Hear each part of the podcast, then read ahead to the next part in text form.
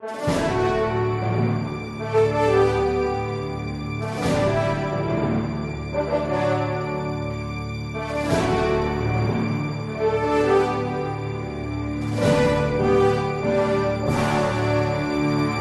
céu é um lugar?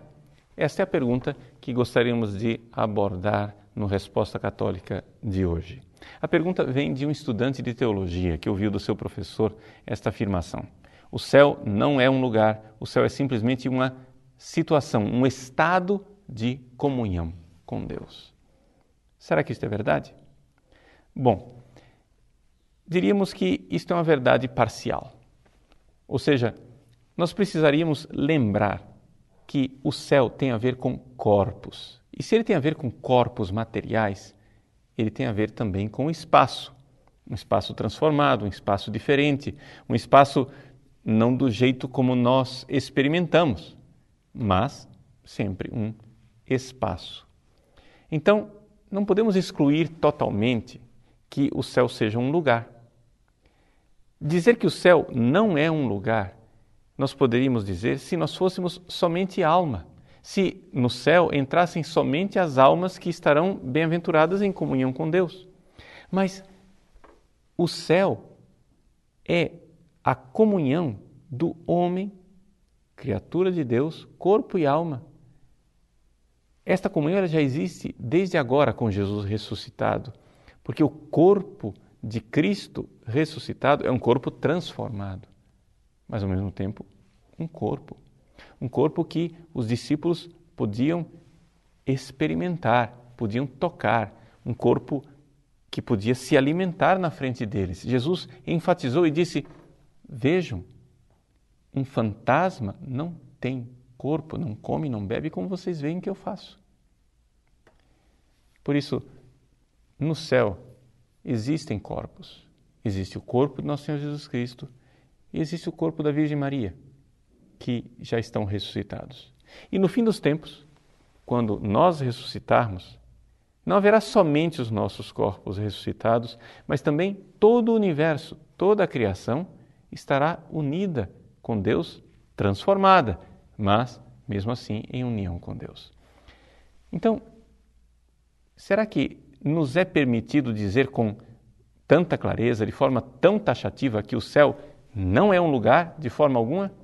Bom, o Catecismo da Igreja Católica nos esclarece no número 1060, dizendo o seguinte: No fim dos tempos, o reino de Deus chegará à sua plenitude, e então os justos reinarão com Cristo para sempre, glorificados em corpo e alma, e o próprio universo material será transformado. O universo material será transformado. Então Deus será tudo em todos. 1 Coríntios 15, 28, na vida eterna. Bom, esta realidade do universo material é algo que para algumas pessoas pode ser uma novidade. Se você quiser aprofundar, eu aconselho a leitura do Catecismo da Igreja Católica nos números 1042 até 1050, que fala desta palingenesia, ou seja, desta nova geração do universo. Existe uma relação entre a nossa felicidade eterna e esse universo. Para você entender como é que isso funciona, vamos entender como é que foi o início. Quando Deus criou o homem, ele criou o homem do barro. Ou seja, aqui o livro do Gênesis está querendo dizer que o homem tem alguma coisa a ver com esse mundo material soprou sobre ele o seu espírito, mas o homem veio do barro.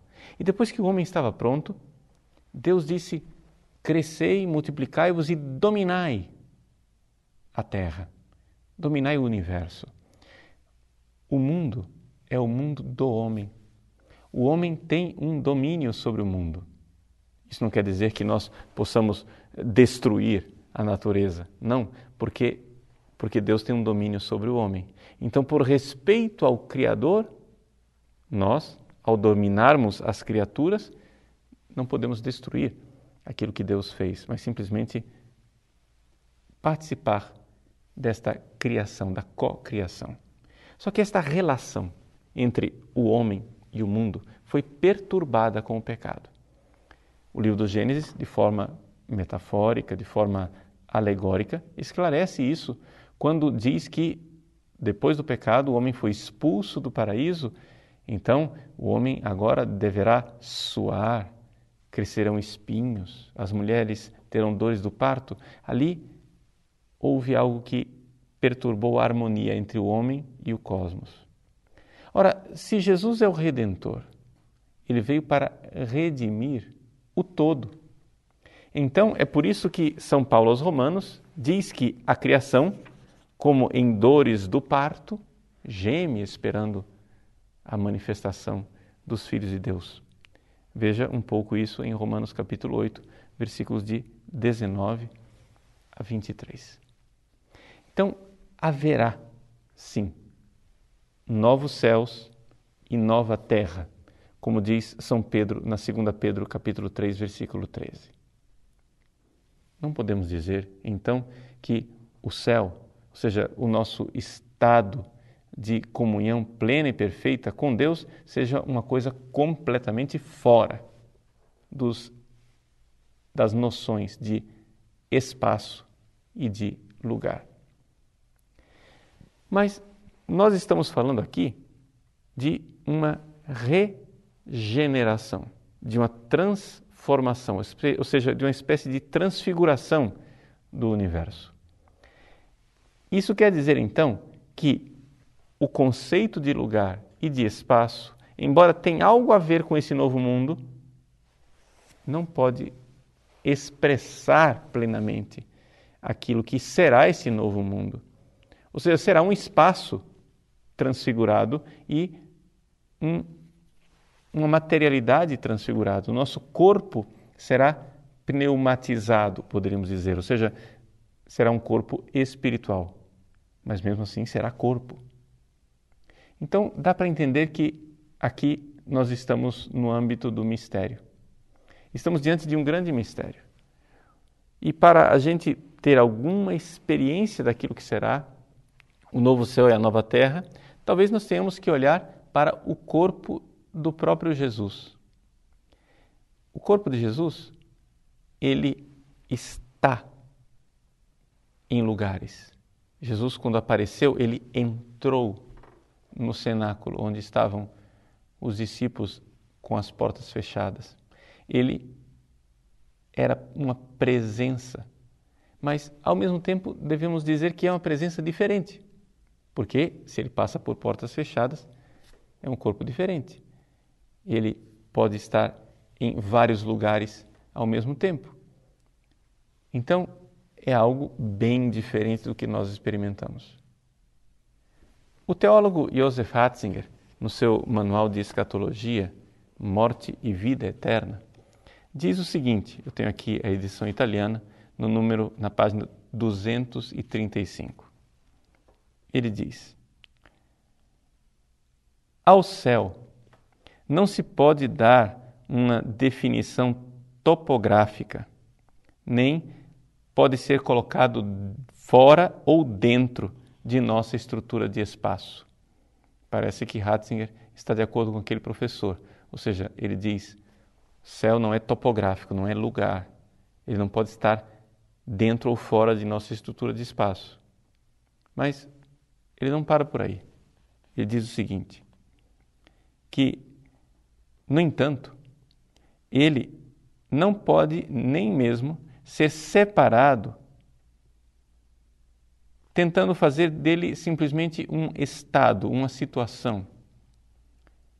Não pode ser separado totalmente do conjunto do cosmos.